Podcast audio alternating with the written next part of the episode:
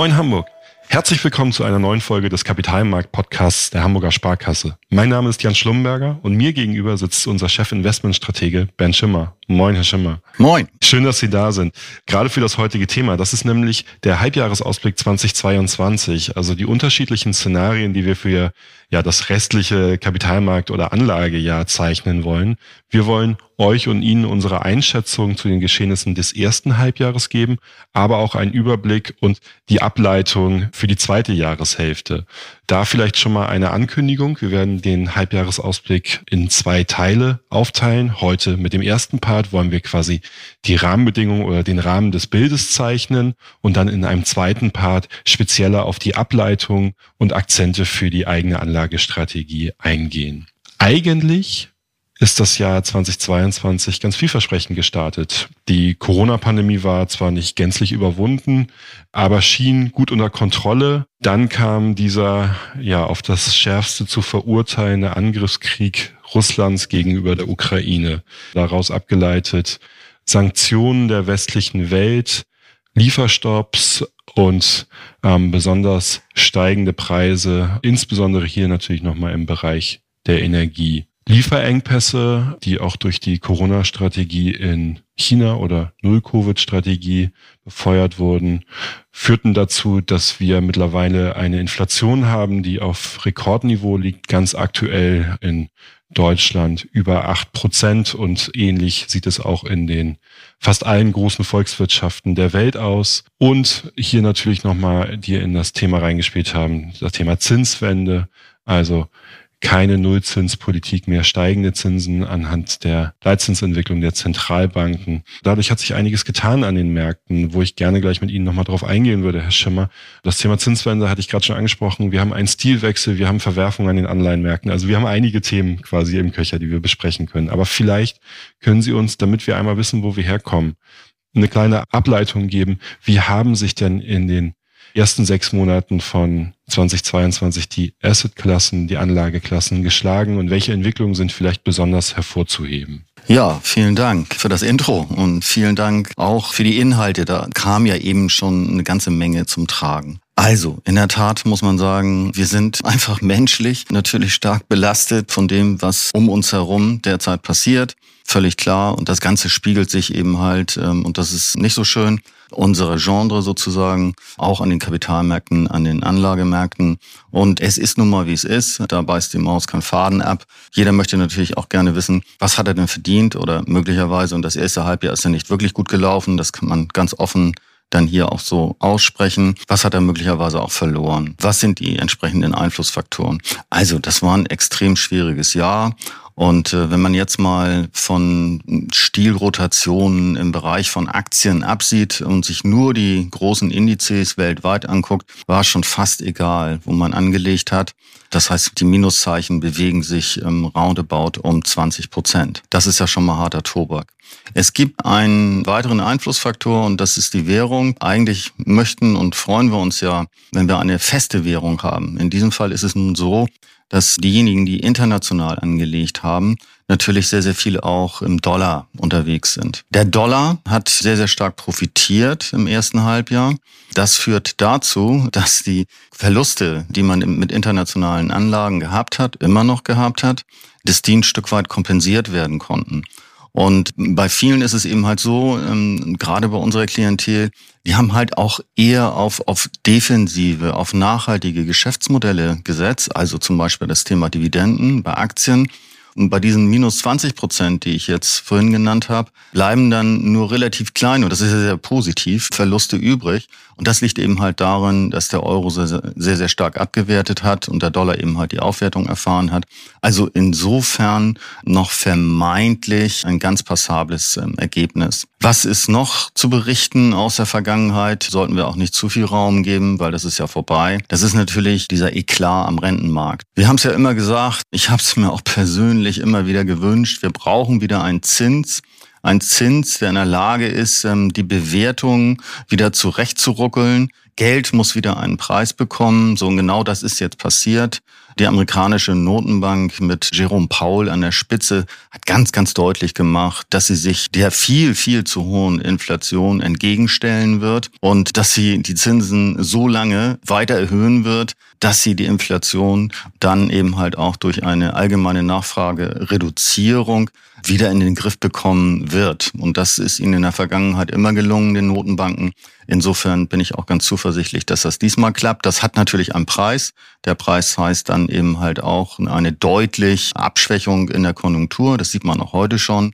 Und insofern sind das wie so häufig zwei Seiten der gleichen Medaille die wir derzeit haben. Am Rentenmarkt heißt das äh, nichts anderes als dass, wenn man beispielsweise einen Rentenfonds gekauft hat, den natürlich mit vermeintlich niedrigen Zinsen der einzelnen Anleihen gekauft hat, die Anleihenkurse sind gefallen, die Zinsen sind gestiegen. Sind das Verluste, die man jetzt mit diesen Rentenfonds gemacht hat? Nein, sind ja in der Regel keine Anleihen ausgefallen. Das Ganze verschiebt sich dann eben halt auf einen Zeitpunkt ähm, in der Zukunft, aber man hat keine klassischen Verluste, solange man nicht realisiert.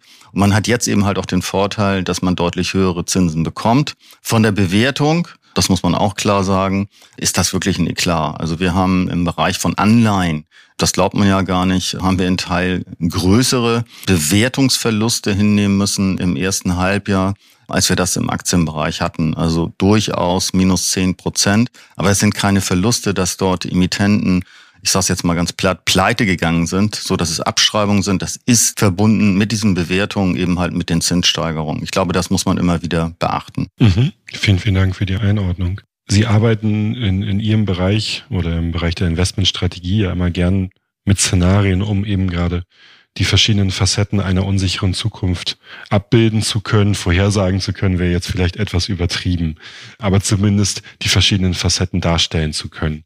Und diese Technik hat sich ja gerade in den unsicheren Zeiten, also in den letzten Jahren, stark bewährt, gerade in der Zeit der Corona-Pandemie oder der wirtschaftlichen Verwerfungen, die daraus abgeleitet wurden. Wäre die erste Frage, haben wir denn noch unsichere Zeiten und wie sehen denn die Szenarien, die Sie gezeichnet haben für das Jahr 2022 aus, beziehungsweise welche Faktoren, Sie hatten ja eben gerade schon ein, zwei Punkte angesprochen, Inflation, Konjunktur, welche von diesen Faktoren spielen sich denn hauptsächlich in den Szenarien wieder? Also wo können wir uns dann orientieren?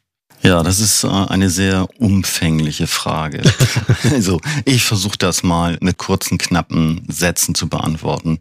Der erste einführende Satz geht so, Szenarien, ja, das sind meine Lieblingsdisziplinen. Ich mag Szenarien und ich glaube auch, dass sie in vielen Bereichen durchaus sinnvoll sind. Warum sind sie sinnvoll? Weil man seinen Horizont öffnet, weil man mit Hilfe unterschiedlicher Annahmen halt ein größeres Spektrum hat und weil man sich auch vergegenwärtigen kann, dass es eben halt auch anders kommen kann als man das erhofft, als man das glaubt. Und insofern dienen Szenarien eben halt dazu, die nach wie vor ja Ungewissheit, die Unsicherheit, die ich in der Zukunft habe, besser zu verstehen. So, das ist das Positive. Und insofern bleiben wir sicherlich auch bei dieser Methodik, Szenarien anzuwenden. Dann gibt es auch die andere Seite.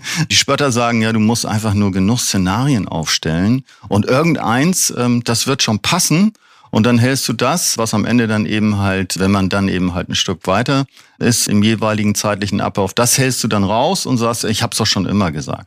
Andere sagen auch, naja, wenn du Szenarien benutzt, dann gibst du eigentlich keine wirklichen Anlagevorschläge, weil die Anlegerin, der Anleger kann sich das ja aussuchen. Du hast ja unterschiedliche Szenarien formuliert. So bei beiden ist natürlich was dran. Also auf der einen Seite brauchen wir, glaube ich, eine klare Aussage, weil man kann ja nicht gleichzeitig kaufen und verkaufen. Das macht nicht so wirklich viel Sinn. Aber was schon Sinn macht, Portfolien auszurichten und zwar in der Form, sie zu stabilisieren, indem man sich auch durchaus vorstellt, dass ein ungünstiger Verlauf, und das wäre dann eben halt ein ungünstiges Szenario, eintreten kann. Genauso ist es natürlich immer wieder wichtig und richtig zu sagen, na gut, kann aber auch positiver werden. So, und diese Mixtur aus diesen Szenarien, ich nenne das jetzt mal Portfoliosteuerung, die macht wirklich viel Sinn, weil dadurch wird man natürlich nie alles auf eine Karte setzen und mittel- und langfristig, und wir beraten ja strategisch, ist es dann eben halt so, dass man gut abgefedert ist, dass man aber die Dinge, die wichtig sind, trotzdem mitmacht. Wir haben eine Phase gehabt, wo es, glaube ich, nur möglich war, diese Ungewissheiten in Szenarien zu bekleiden, also Szenarien anzuwenden. Dabei mussten wir, und das ist eine negative Aussage, leider feststellen, dass das von uns angenommene äh, negative Szenario, das heißt eine, eine weitere Eskalation, äh, kein frühes Kriegsende und eine Verstetigung auch der Inflation, dass dieses Szenario sich durchgesetzt hat. Das ist jetzt per se erstmal nicht schön. Das gibt uns heute aber mit Blick auf die zweite Jahreshälfte, glaube ich, auch ein Stück weit mehr Sicherheit. Heißt das, dass wir jetzt komplett das Beschäftigen mit Szenarien einstellen? Nein, das heißt es nicht. Aber heute wissen wir halt, es gibt eine große Wahrscheinlichkeit, dass der Ukraine-Krieg, dass der nicht vorbei sein wird. Es gibt eine große Wahrscheinlichkeit, dass die Notenbanken wirklich vehement mit allen, was sie an Waffen passt jetzt nicht ganz, aber am Ende ist es eben halt das auch, einsetzen werden, um eben halt die Inflation runterzubekommen. Und wir wissen auch, dass das, nicht nur das, aber das eben halt auch dazu führen wird, dass wir eine sehr, sehr schwache wirtschaftliche Verfassung haben werden und dass sich bestimmte Verspannungen zwar lösen werden, aber es gibt schon eine hohe Wahrscheinlichkeit, die Angelsachsen sagen, dass wir in eine technische Rezession gehen, dass wir also gemessen am Bruttoinlandsprodukt zwei Quartale hintereinander mit negativen Vorzeichen haben und dass das insgesamt natürlich kein gutes Umfeld ist. Das wissen wir und insofern ich glaube schon, dass wir im zweiten Halbjahr mehr Sicherheit haben und Szenarien nicht mehr ganz so wichtig sind, wie wir das jetzt beispielsweise im Februar oder März gehabt haben.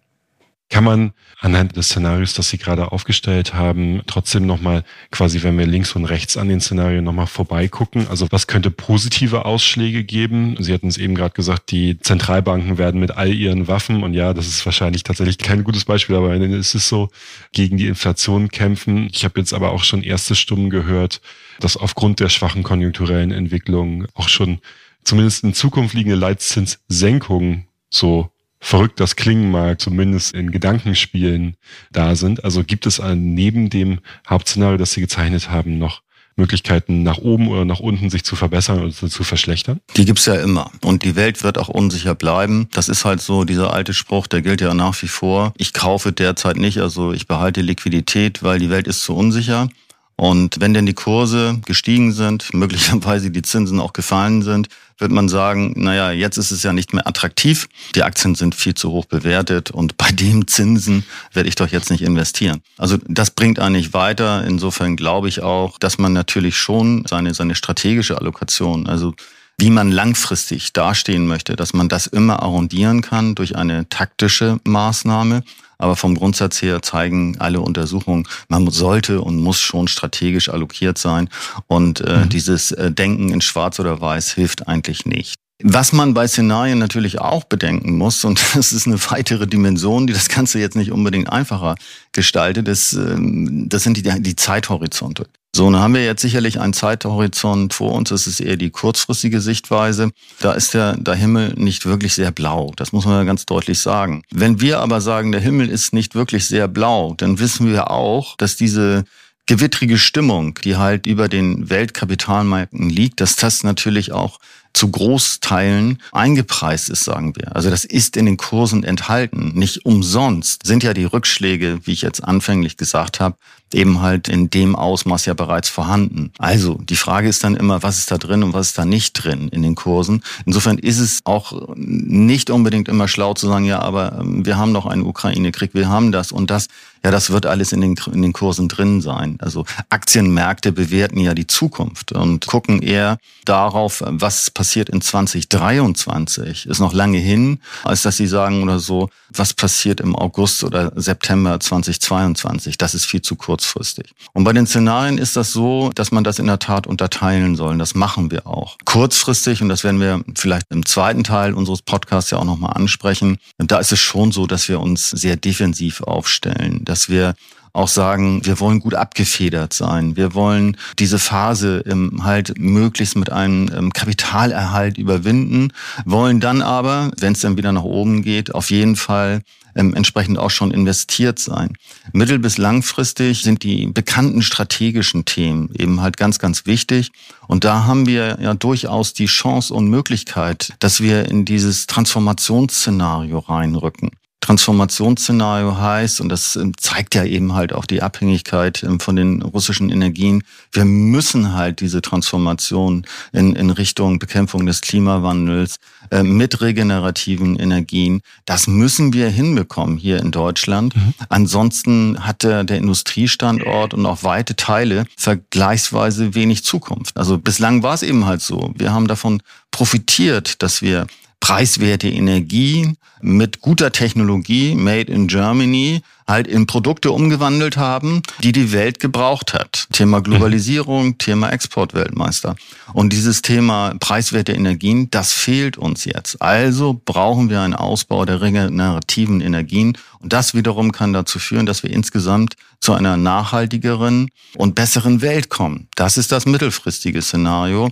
Und da muss ich mich auch dementsprechend positionieren aber kurzfristig ist eben halt das, was heute und morgen passiert. Und da ist eher der Akzent drauf derzeit. Schauen wir noch mal eben, auch wenn wir viele einzelne, einzelnen Faktoren schon jetzt im Laufe des Podcasts genannt hatten, aber vielleicht noch mal zusammenfassend, schauen wir noch mal kurz auf die verschiedenen Märkte, also Rentenaktien, vielleicht auch die Währung, denn die haben ja, so hatten Sie es schon schon richtig genannt, unter starken Verwerfungen gelitten. Bei den Renten waren es ganz klar die steigenden Zinsen, die bestehenden Papiere wurden unattraktiver und bei den Aktienmärkten haben auch die Zinsen natürlich eine Stilrotation, da hatten wir auch schon ein, zwei Mal drüber gesprochen. Also wachstumsorientierte Werte wurden anhand der, der Gewinne, die ja häufig stark in der Zukunft liegen, sukzessive unattraktiver, um mal so Beispiele zu nennen. Die Facebook-Aktie oder ehemalige Facebook-Aktie Meta hat zwischendurch bis zu 50 Prozent ihres Wertes eingebüßt. Auch eine Amazon-Aktie hat 25 Prozent ihres Wertes in den letzten sechs bis zwölf Monaten eingebüßt. Und defensivere Titel, die vielleicht ja etwas länger nicht mehr ganz so attraktiv bei Anlegern und Anlegerinnen waren, wie zum Beispiel eine Bayer oder eine Bayersdorf-Aktie. Das sind die wenigen, die zumindest in dem gleichen Zeitraum zumindest mal ein positives Vorzeichen davor hatten. Und positive Vorzeichen, Sie hatten es ja gesagt, die Märkte waren insgesamt, zumindest die Aktienmärkte, um die 20 Prozent jetzt nicht währungsbereinigt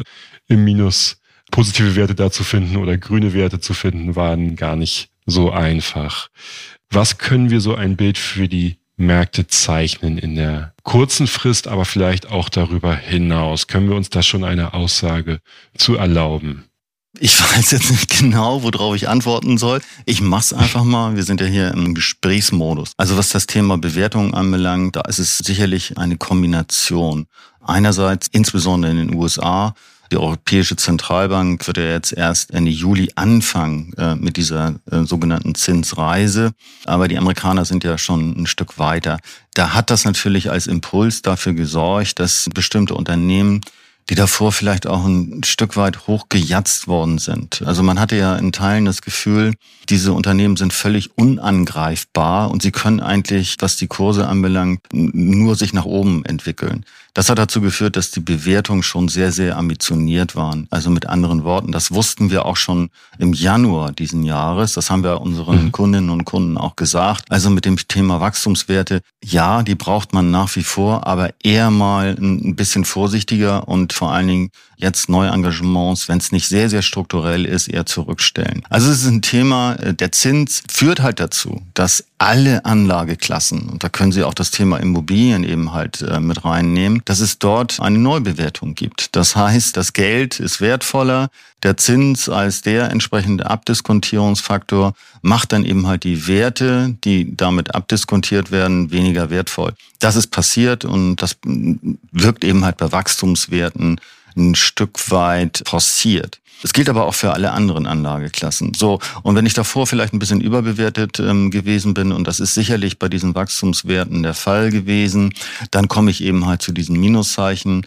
Die Nasdaq, ja, der klassische große Technologieindex in den USA, war ja auch eher bei minus 30 Prozent als bei minus 20 Prozent. Das spiegelt sich da schon sehr, sehr gut. So, und bei den anderen Unternehmen war es so, dass sie in Teilen in der Tat nicht zu teuer waren und dass man natürlich dann auch immer die sogenannten sicheren Häfen, also da, wo ich mich verstecken kann, weil das einfach grundsolide Modelle sind, dass man diese Unternehmen dann eben halt im Tausch aufnimmt. Das ist jetzt nicht wirklich verwunderlich, das soll jetzt auch nicht hochtrabend klingen, aber das ist das Spiel der Zeit, dass dann eben halt ähm, Substanzwerte stärker gefragt sind. Und was können wir jetzt in der Zukunft von den Anleihenmärkten noch erwarten, beziehungsweise von den Entwicklungen an den Anleihenmärkten? Da müssen wir, glaube ich, unterteilen zwischen den kurzfristigen Zinsen und den Kapitalmarktzinsen. Das ist der Zins, der eben halt am Kapitalmarkt, sag mal, für Laufzeiten zwischen 5 und 15 Jahren gezahlt wird.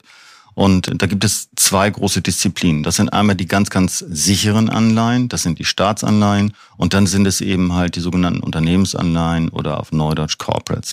So, fangen wir mal mit dem Zeitintervall an. Wir wissen alle, dass die, die Notenbanken diese, das ist ja auch eine Zeitenwende, die haben da vorher Geld gedruckt ohne Ende und haben versucht, die Dinge, die eben halt über uns niedergekommen sind, sei es die Pandemie, sei es die anderen Krisen, eben halt ein Stück weit durch niedrige Zinsen und durch immer wieder neue Geldspritzen zumindest ein bisschen erträglicher zu gestalten. So, in Europa haben wir noch das spezielle Problem der Eurokrise. Das kann man jetzt nicht mehr machen. Also hier gibt es ähm, eine 180-Grad-Wende Heute geht es darum, ähm, halt einfach ähm, das Geld, den Geldwert wieder zu stabilisieren und alles zu vermeiden, wirklich alles zu vermeiden, dass es in irgendeiner Form eine, eine Flucht aus dem Papiergeld geben wird. So, das darf nicht passieren und ich glaube auch, das wird nicht passieren. Was heißt das jetzt? Ähm, das weiß der Kapitalmarkt und insofern sind die mittel- bis langfristigen Zinsen schon deutlich gestiegen. Immer noch auf einem historisch sehr, sehr niedrigen Niveau, aber sie sind deutlich gestiegen. Am kurzen Ende, und das sind die Erwartungen eben halt gewesen, am kurzen Ende passiert das jetzt gerade.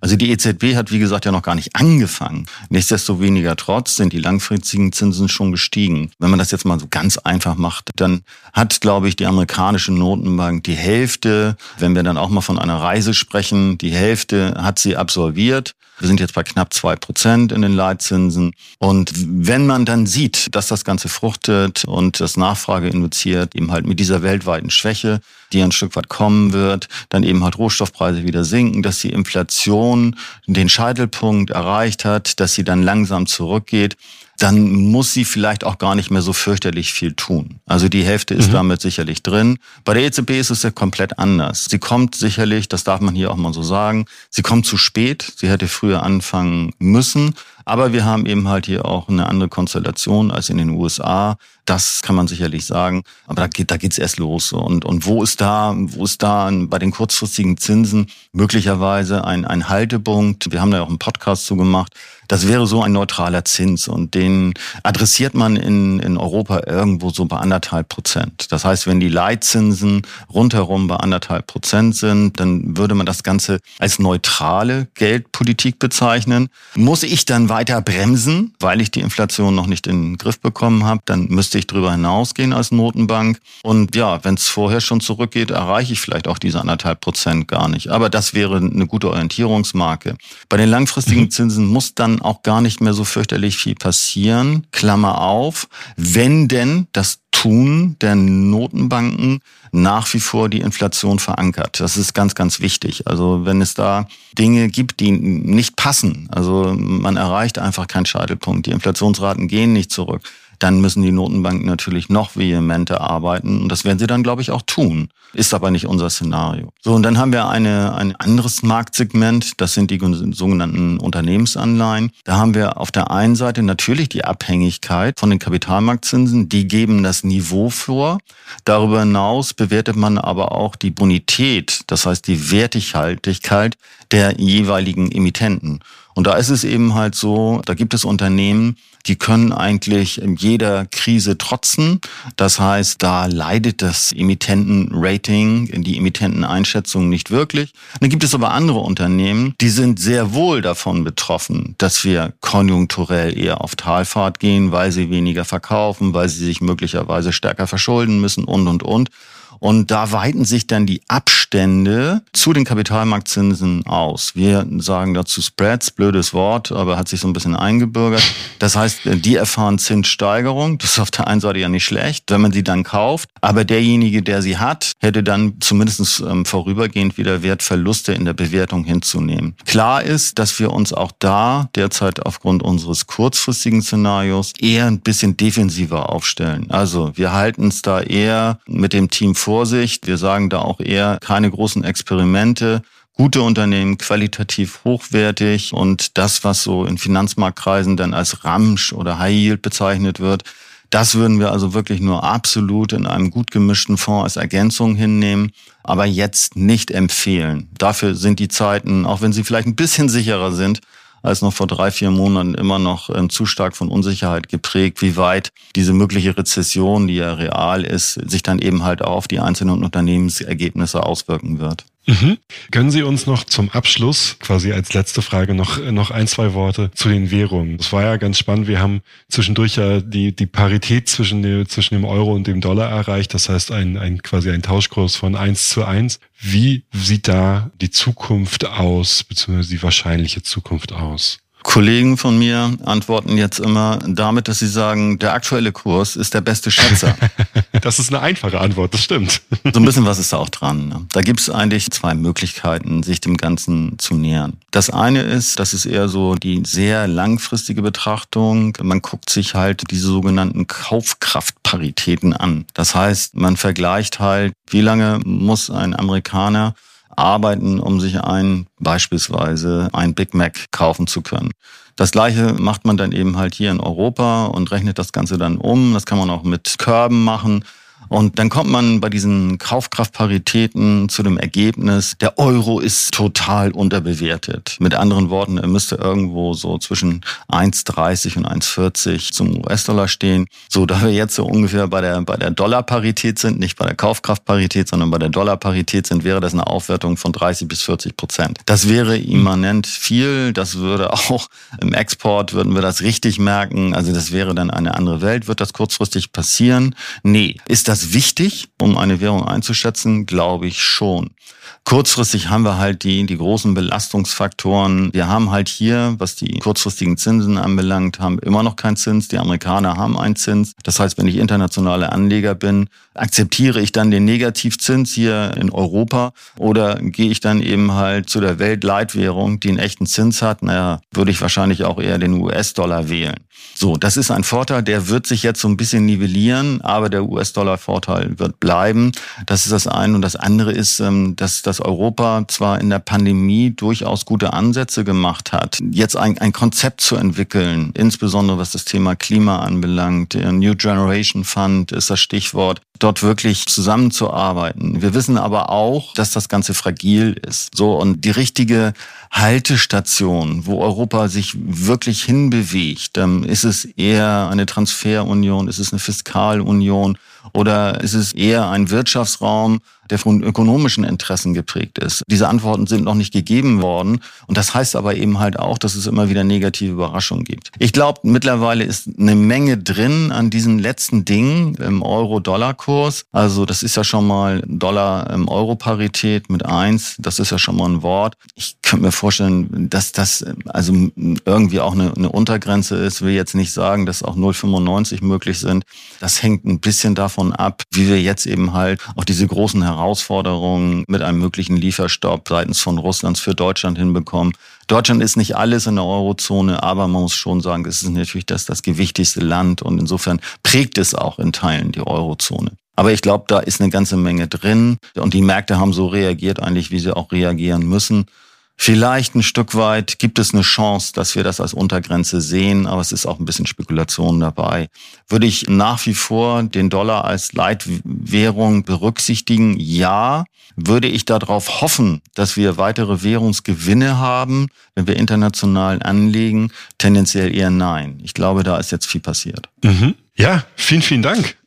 Ich glaube, wir haben die, die großen Themen nicht nur angerissen, sondern auch diskutiert. Ich hoffe, wir konnten unseren Hörern und Hörerinnen ein bisschen eine Hilfestellung, einmal die Bandbreiten darstellen, in denen wir uns bewegen werden, unsere Meinungen dazu geben werden. Wenn Sie dazu Fragen oder Anmerkungen haben, dann schreiben Sie uns gerne eine Mail an podcast.hasper.de und mir bleibt es nur zuletzt, mich nochmal bei Ihnen zu bedanken, Herr Schimmer, für die ganzen Einschätzungen, dafür, dass Sie hier daran teilgenommen haben. Und ich freue mich auf jeden Fall auf den zweiten Part, wo wir da nochmal ein bisschen die Akzente und Ableitungen draus ziehen.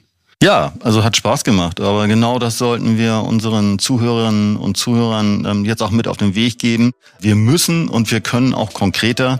Und das wird ja jetzt auch erfolgen. Vielen Dank. Ähm, hat Spaß gemacht. Danke.